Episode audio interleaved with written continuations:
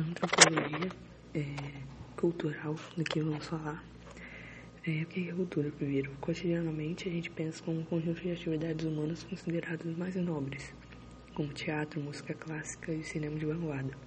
Porém, a antropologia tem um sentido mais amplo de cultura. Ela diz que todo elemento da vida humana e não seja natural é cultura. São aquelas é, características que um homem adquire em sociedade e natural e vida humana em sociedade está totalmente interligado. Etnografia é a busca pelo conhecimento acerca dos fenômenos culturais quando o pesquisador vai de fato se inserir naquela cultura para tentar entender. Durkheim foi o primeiro, foi um dos primeiros, tentava compreender a religiosidade e sua constituição, como surgiu. O evolucionismo é, ele avalia uma superioridade, superioridade de culturas e foi utilizado no colonialismo é, para as civilizações asiáticas e, e africanas.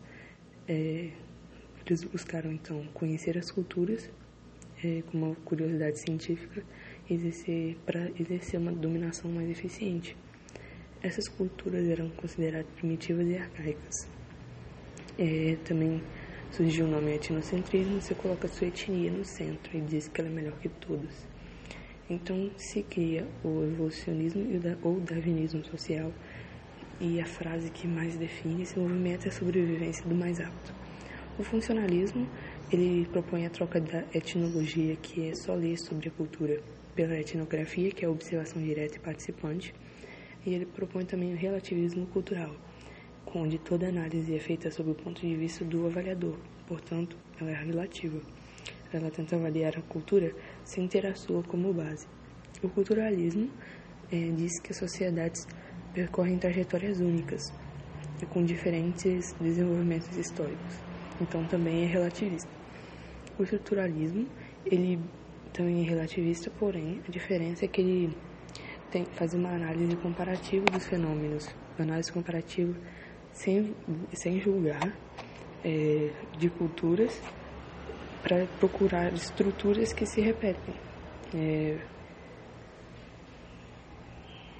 e em a antropologia interpretativa mais recente diz que a cultura é tão única, tão única que não é possível encontrar semelhanças e diferenças. Ela é incompreensível. Cabe a nós interpretar a cultura e tentar entender os sentidos, mas nunca entender de fato e julgar e encontrar semelhanças e diferenças, porque elas são muito diferentes. Então, as, as correntes de pensamento são o evolucionismo, funcionalismo, culturalismo, estruturalismo e a antropologia interpretativa.